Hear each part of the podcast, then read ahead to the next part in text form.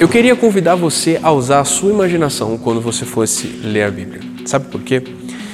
A nossa imaginação é capaz de desenhar quadros e de antecipar cenas e de pensar em coisas que vão nos ajudar no entendimento do texto. Muitas pessoas dizem que é preciso deixar de fora o elemento imaginativo para que você se atenha ao que está escrito. Sim, o que está escrito é muito importante, mas se você for capaz de conseguir pensar, desenhar, imaginar, antecipar ou mesmo criar quadros e cenas na sua cabeça, usando a sua imaginação, na hora que você for ler a Bíblia, cara, as coisas vão ficar muito mais vivas dentro de você.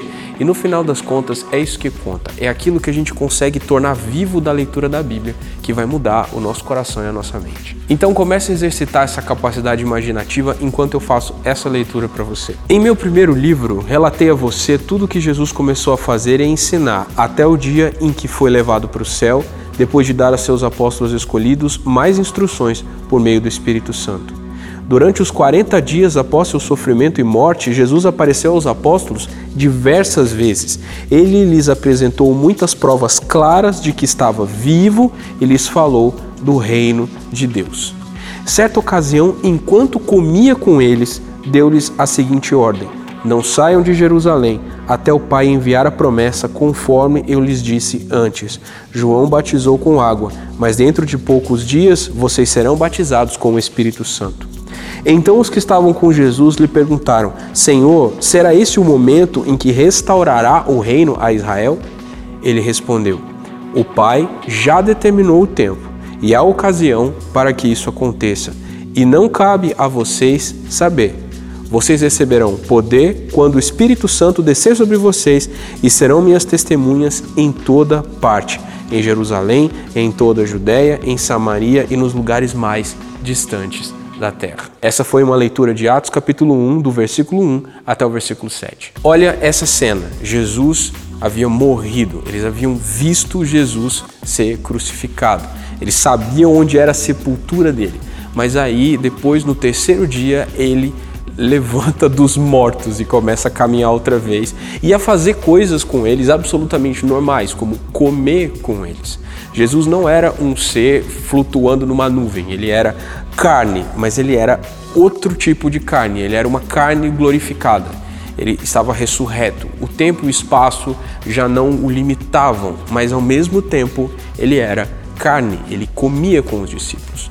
Isso era o cumprimento de uma promessa desde o início da Bíblia que essa promessa está sendo feita. Haverá um tempo em que os homens serão redimidos do pecado e da limitação da carne mortal. Os discípulos estavam olhando o cumprimento de todas as promessas e a satisfação de todas as suas ansiedades e anseios pela restauração de todas as coisas.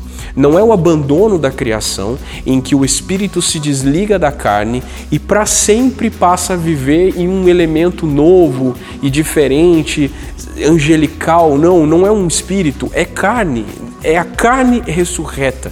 Não há abandono da matéria, há a glorificação do que outrora era um símbolo de vergonha do pecado. É Jesus demonstrando o que ele vai fazer com toda a criação. A criação vai ser redimida e os discípulos estão vendo isso acontecer diante dos seus olhos. Esses 40 dias não foram dias comuns, foram dias de alegria, em que homens estavam vendo o cumprimento do anseio do seu coração. E era natural que para eles houvesse a seguinte indagação: finalmente chegou o tempo? Será que finalmente chegou o tempo em que Israel vai voltar ao governo das nações ou que o pecado vai ser vencido de vez, em que os problemas vão acabar, em que as dores vão.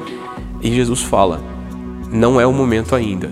Meu Pai sabe quando for a hora, mas vocês vão ser testemunhas do que vocês estão vendo acontecer. Muitas pessoas têm se perguntado se toda essa crise de saúde que nós estamos vivendo já é o fim dos tempos, já é a conclusão de todas as coisas, se todas aquelas pragas terríveis que a gente vê em Apocalipse vão começar a finalmente acontecer.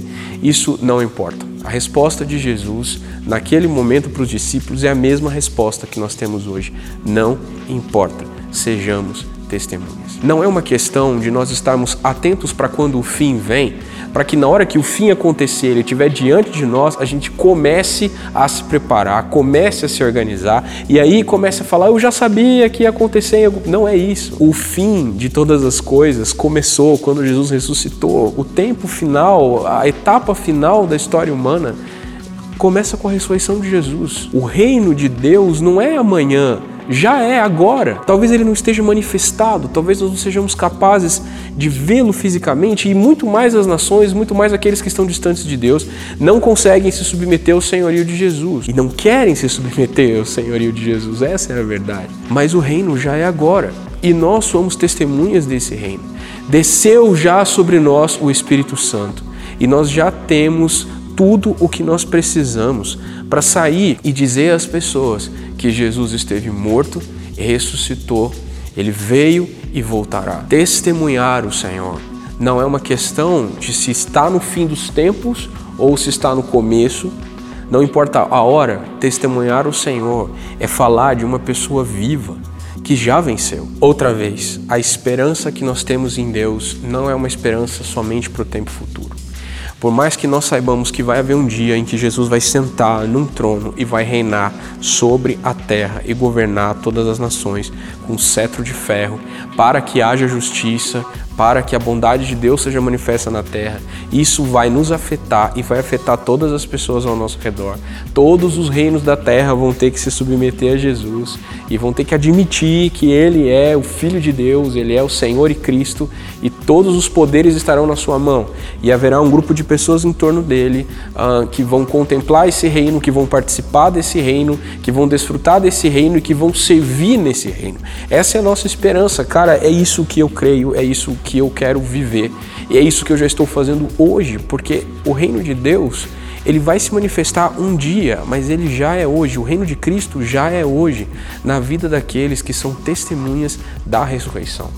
O ponto mais importante é que nós fomos testemunhas de algo que esteve morto e ressuscitou, e nós fomos inseridos em sua morte e também fomos inseridos em sua ressurreição. A vitória que era dele é também a nossa, porque ele quis nos chamar para si e fazer de nós parte dele mesmo. O Pai nos convidou a ser um com o Filho e a participar das vitórias que o Filho obteve, não por mérito, não porque nós somos merecedores de alguma coisa, não porque nós escolhemos a Deus, mas porque Ele nos chamou, Ele nos escolheu, segundo a Sua sabedoria, segundo aquilo que Ele determinou antes da criação de todas as coisas. Cara, isso é muito maluco. Isso é muito doido, porque fala de algo que aconteceu antes do tempo e que agora no tempo se manifesta. Mas nós somos testemunhas disso. E talvez o que esteja faltando para você, para que você tome uma decisão de começar a pregar o Evangelho, de viver o Evangelho na frente das pessoas, seja a convicção de que Jesus Cristo morreu e ressuscitou, não por sua causa apenas, mas por causa de toda a criação, para reconciliar consigo o mundo, para que a vontade do Pai fosse feita. É isso que nós pregando hoje.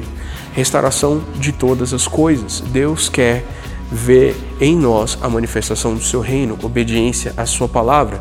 Pessoas que sejam obedientes àquilo que ele ensina de uma maneira tão profunda, que sejam revolucionários no tempo presente. Uma obediência revolucionária e ao mesmo tempo uma mudança tão profunda nos paradigmas do nosso coração da nossa mente que seja revolucionária também. É uma revolução obediente e uma obediência revolucionária. É isso que Jesus está convidando esses discípulos a viver. Uma obediência revolucionária ao Espírito Santo que desce sobre eles e os leva a testemunhar a todas as pessoas partindo do centro onde eles estão e aí então indo para lugares cada vez mais distantes. Essa é a mesma vocação que está sobre nós. É esse convite que está sobre nós, esse poder que está sobre nós. O poder que nós temos é o de testemunhar morte e ressurreição.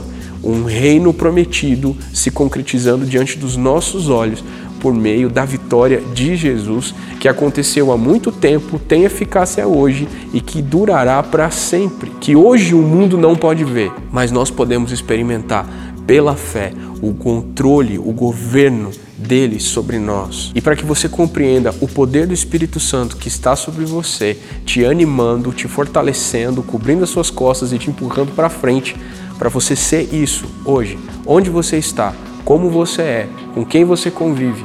Esse é o lugar de onde você parte até os confins da terra, para a glória de Deus e a manifestação do seu reino. Essa é a primeira mensagem de uma série em Atos dos Apóstolos. Se você gostou desse vídeo, não esquece de deixar um comentário aqui, se inscrever no nosso canal, ativar as nossas notificações e clicar no gostei. Fique sempre por aqui, fique sempre por dentro das nossas programações aqui no canal do Cais. Tchau e até o próximo vídeo.